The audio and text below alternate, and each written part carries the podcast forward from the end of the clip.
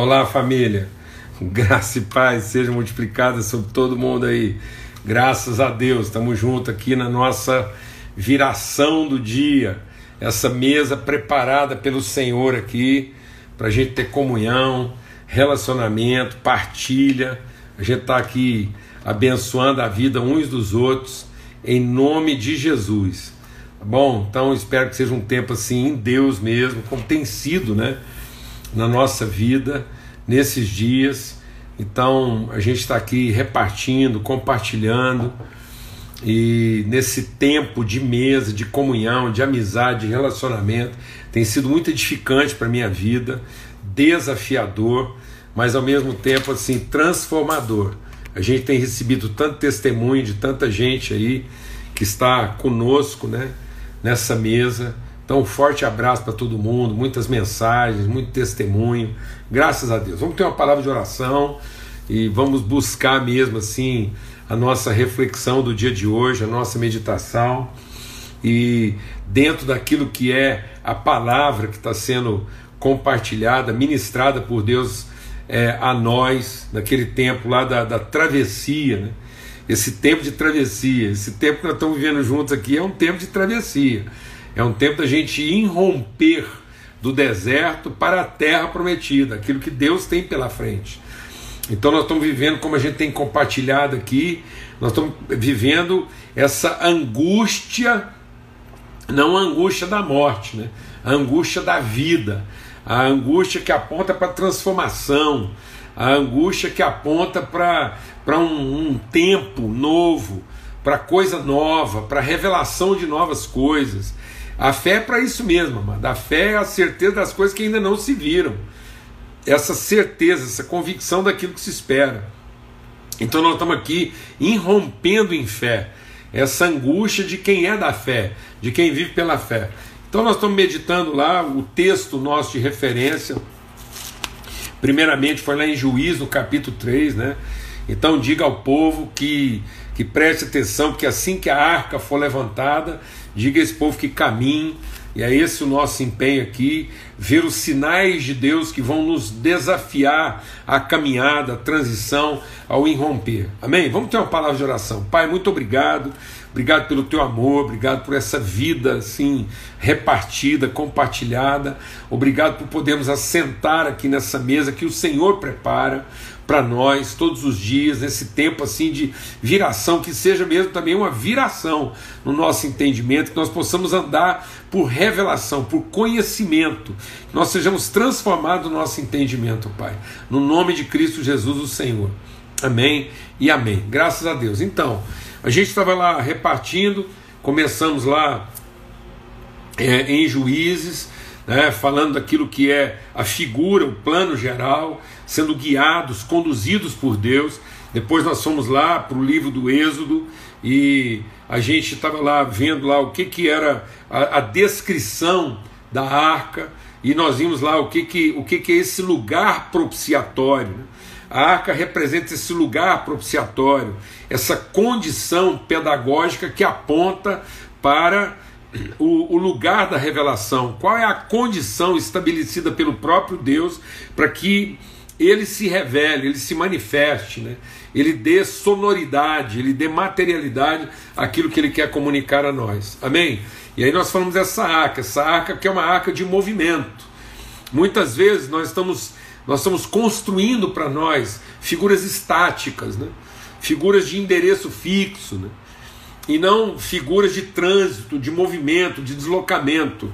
É muito comum a gente associar a um único determinado lugar, a um único determinado horário, a um único determinado rito. Então, isso sem perceber, a gente vai construindo casas na areia. A gente vai dando para Deus uma característica que ele não tem. O primeiro sinal, a primeira evidência do Espírito de Deus é que o Espírito de Deus se movia. O Espírito de Deus é vento, é rio. Então, para conhecer a Deus, eu não posso, é, eu não posso ficar prisioneiro. Então é muito bom a gente ter um local de encontro, é muito bom. Como agora, a gente tem um horário. Mas vocês estão percebendo que esse nosso horário ele não define um endereçamento físico rígido né? é, um, é um lugar de encontro, e eu tenho certeza que muita gente já se encontrou conosco em lugares diferentes, é o mesmo encontro, é a mesma mesa, é Deus em movimento, nós estamos em movimento, e nós vamos conhecendo a Deus pelo caminho.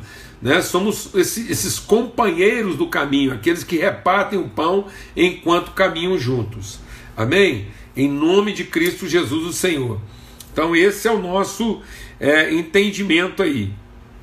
E aí, por isso que era uma arca que tinha que ser transportada. Por isso que a palavra de Deus diz: quando vocês virem a arca se movimentar, quando vocês perceberem o movimento de Deus, então vocês vão juntos aí, vocês vão atrás. Glória a Deus.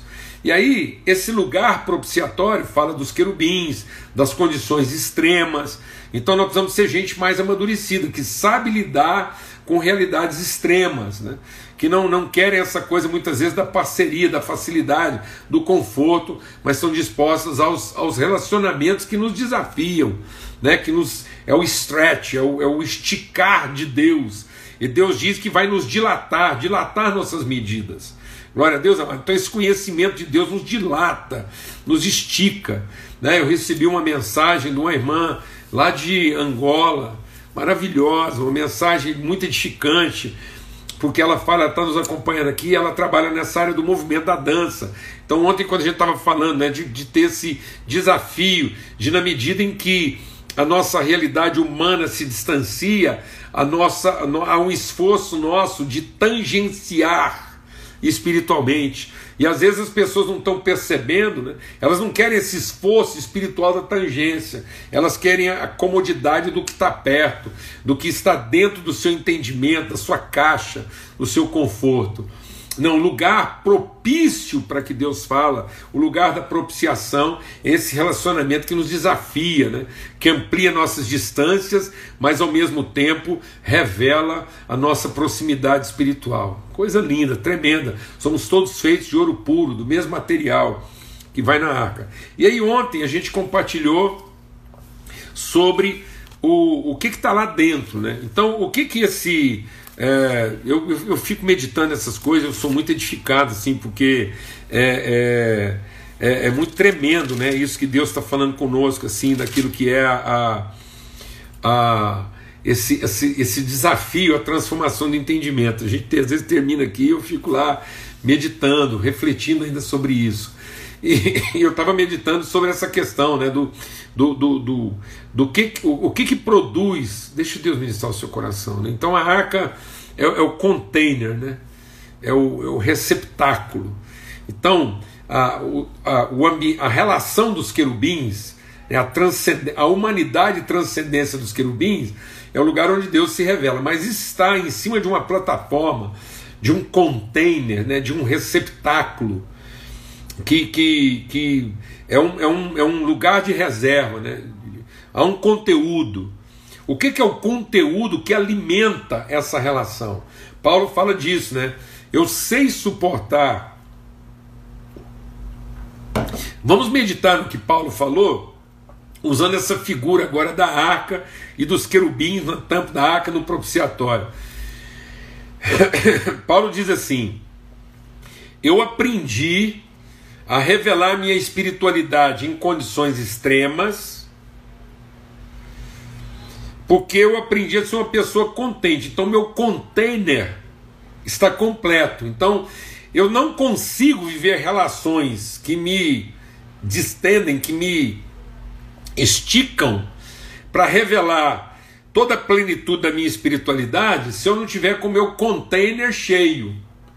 Então, o que vai fazer com que você seja uma pessoa contente para suportar situações extremas de espiritualidade abundante? Não, falar devagar.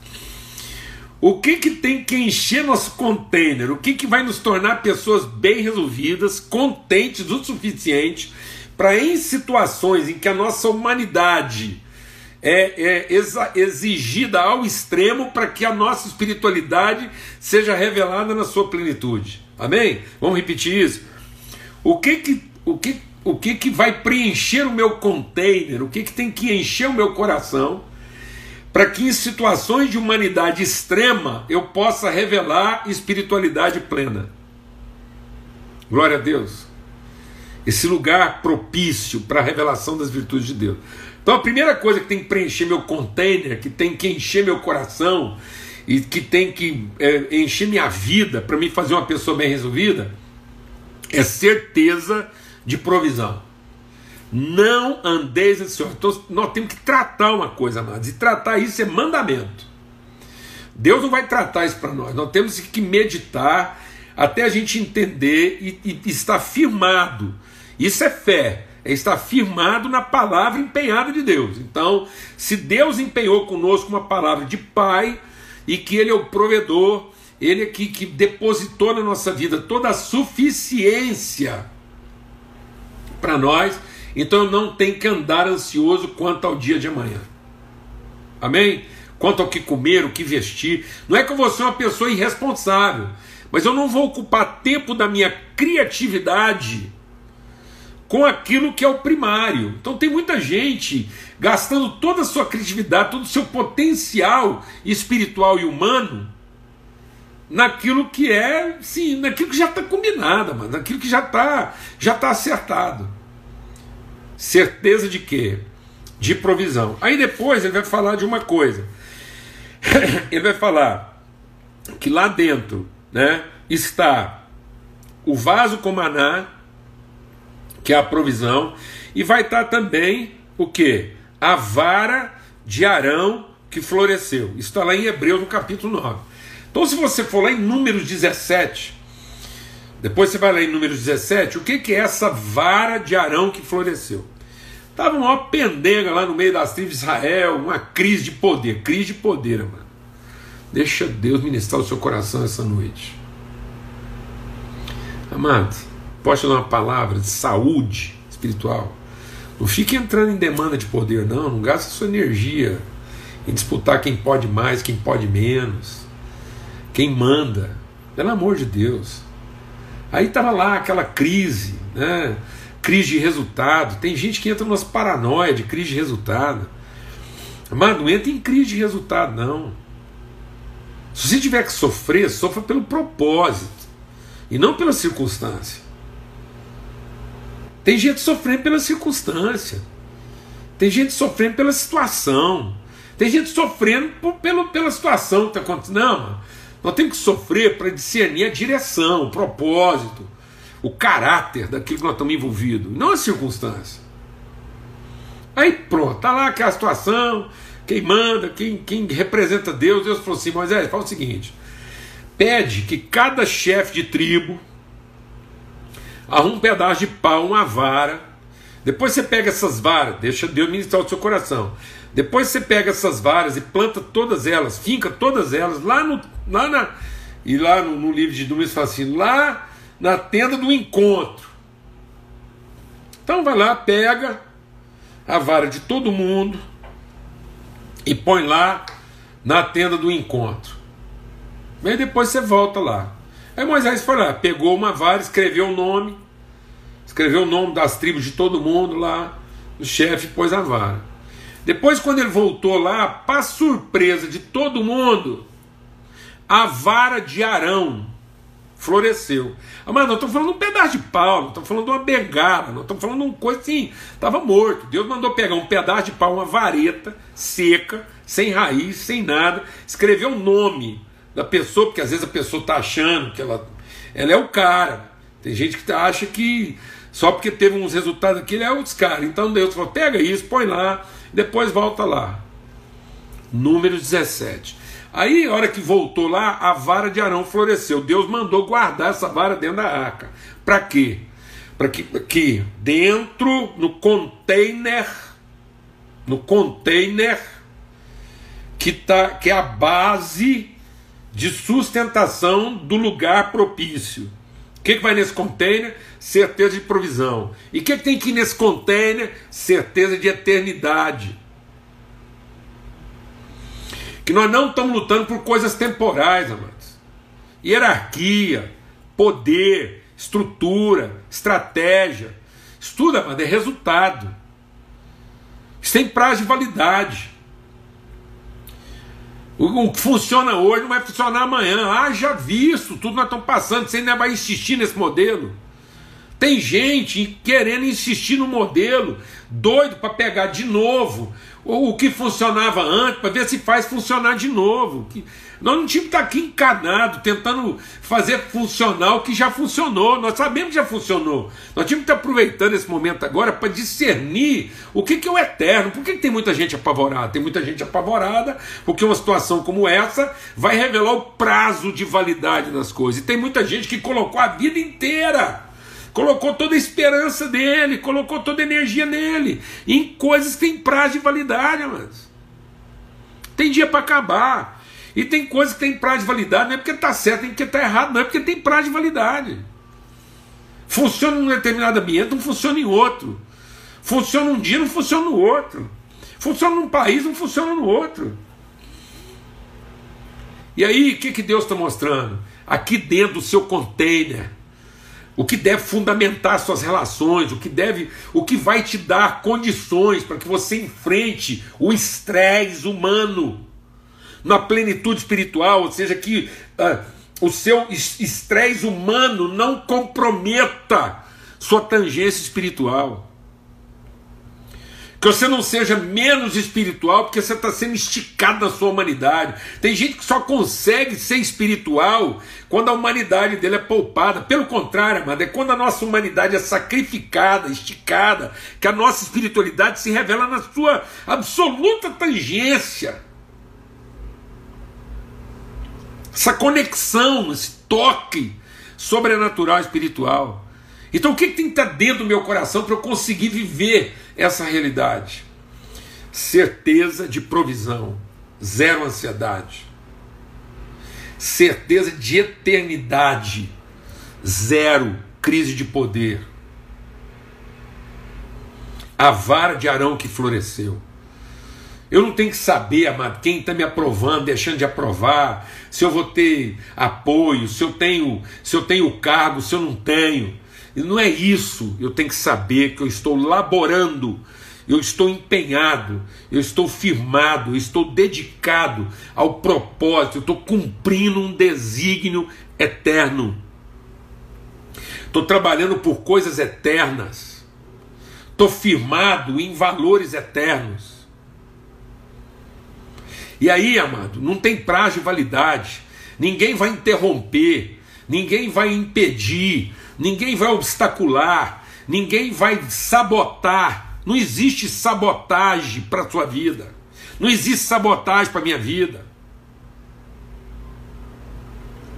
Não existe como impedir. De, o que, que Deus está mostrando? Deixa esse povo ficar discutindo, deixa essa. De, quem quer ter crise de poder, então que gasta tempo com isso. E Deus falou assim: ó, vou falar para vocês. Sabe o que, que permanece? Aquilo que eu abençoo. É onde eu ponho a minha mão, a minha eternidade. Então é onde está a eternidade de Deus que está a permanência. A permanência não está na estratégia, né? porque você usou a metodologia certa. A, a, a eternidade não está porque você formou o time. Que conversa! Porque você identificou metodologia. Porque você foi sacar, você percebeu um negócio que ninguém estava percebendo. Que conversa! Essas coisas tudo valem hoje, não vale amanhã. Vale no calor, não vale no frio. Vale no alto, não vale no baixo. Não, amados.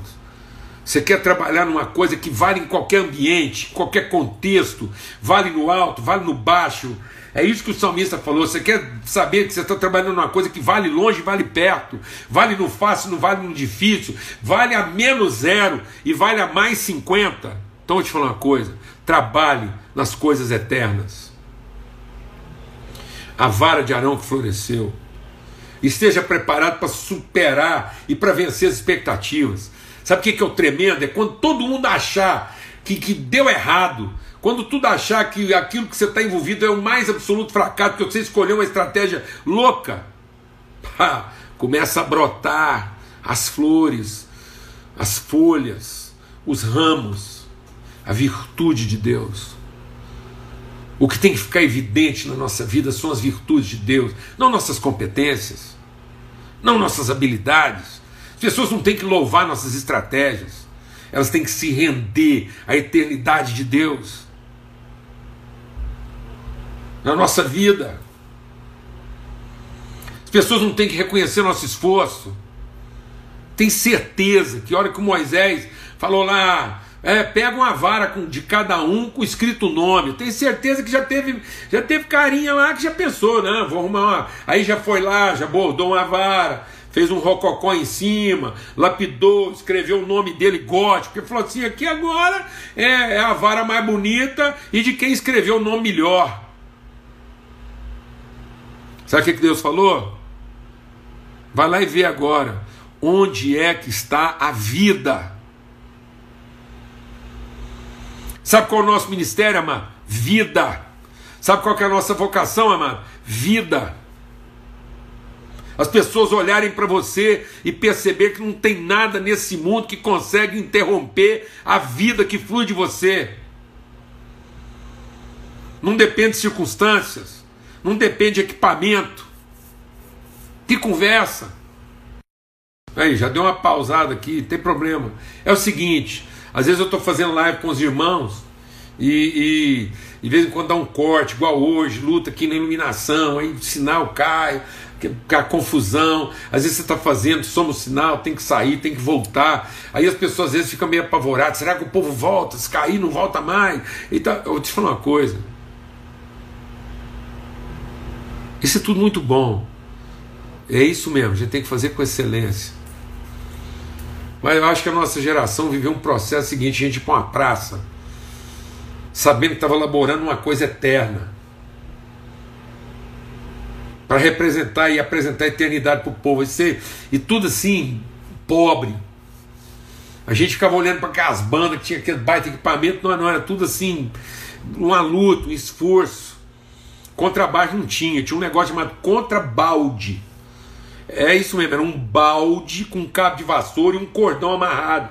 Conforme o cara que tocava esticava o pau de vassoura, ele tensionava o cordão, aquilo dava uma sonoridade. A gente acreditava piamente que aquilo era um baixo, um contrabaixo.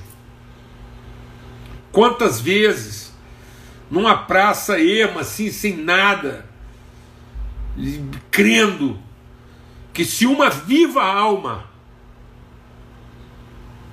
entendesse aquilo, estava feito. Eu quero te contar uma coisa, amados. A gente estava aqui no interior de Goiás, numa praça, ermo, à noite, que é a confusão, faltando luz, caindo energia. Não é, não é porque o sinal ficou fraco, pausou, não. Aquele esforço, carregando. Pode falar uma coisa prega, você entrega mensagem de todo coração. Aí parece que ninguém te escuta nada. Aí você pensa o quê? Deu tudo errado. Não era isso que a gente estava esperando. Dez anos depois, dez anos depois, a gente estava lá na mesma praça. Chegou uma mulher para mim com o marido dela e duas crianças.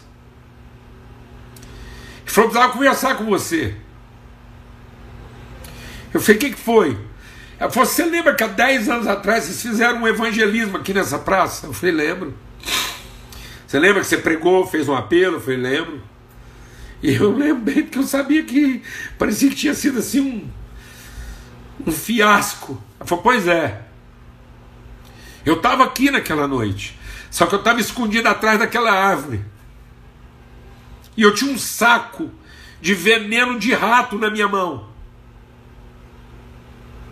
E naquele dia eu tinha decidido que eu nunca mais ia sofrer a violência do meu marido e nem ver minhas filhas sofrer a violência dele, a embriaguez e o destempero dele.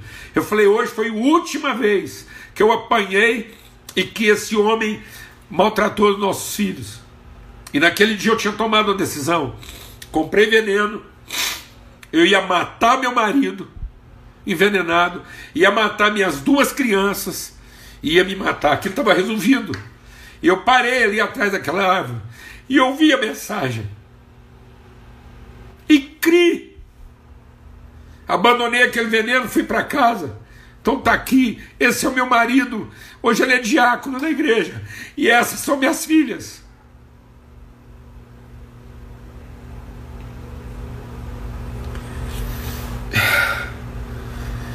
Meu Deus! O que, que nós estamos querendo? Meu irmão, tenha certeza de provisão e tenha certeza de eternidade. Não gaste energia naquilo que não é eterno. Não dispute, não sofra. Mas se você estiver lutando por coisas eternas, vá até a morte por isso. Não tenha medo da morte. Porque não é segundo aquilo que a gente vê, é segundo aquilo que ainda não se viu. Trabalhe por aquilo que ainda não foi visto e não para garantir aquilo que você já viu. Que o seu container, que a sua arca, onde está colocado esse lugar propício, esteja plena certeza de provisão e certeza de eternidade. Que aquilo que Deus abençoou conforme o seu propósito não pode ser destruído. E ainda que pareça que morreu, florescerá. Glória a Deus. Vamos ter uma palavra de oração. Vamos ter palavra de oração. Eu quero clamar por avivamento na sua vida, na minha vida. Esse avivamento de quem se ocupa de eternidade. E não de ficar disputando esse, esse universo mesquinho das coisas que não permanecem de, de um fulgor passageiro que não contabiliza para o eterno. Pai, muito obrigado pelo teu amor, pela tua graça. Obrigado pela tua bondade. Obrigado porque nós somos instrumentos de eternidade. Nós somos feitos de eternidade. Nós comungamos a eternidade com o Senhor. E nenhum dos teus planos estabelecidos nos lugares eternos para a nossa vida pode ser frustrado. Que o nosso coração esteja cheio dessa certeza de provisão. Que o Senhor já disponibilizou todo o recurso necessário para o cumprimento da nossa vocação. E que a nossa vocação diz respeito às coisas eternas, que não podem ser destruídas, não podem ser vendidas nem compradas, não sofrem, ó Deus, as agressões do tempo e dos endereços, não são circunstâncias a serem mantidas a qualquer esforço mas são expressões das virtudes eternas do Senhor. No nome de Cristo Jesus, o Senhor. Amém e amém. Graças a Deus, muito bom estar com você. Uma vez mais aqui, sendo os desafios da tecnologia. E se Deus quiser, amanhã a gente encerra essa reflexão analisando aí esses, esses elementos que preenchem, né, que são o conteúdo que, que, que fazem transbordar esse container. Então, amanhã, se Deus quiser, às 18 horas, nós estamos aqui juntos para encerrar essa reflexão começada lá em Juízes capítulo 3. Tá bom? Um forte abraço a todos, a paz de Cristo sobre a sua vida, o amor do Pai, a comunhão do Espírito Santo e até amanhã, se Deus quiser. Amém.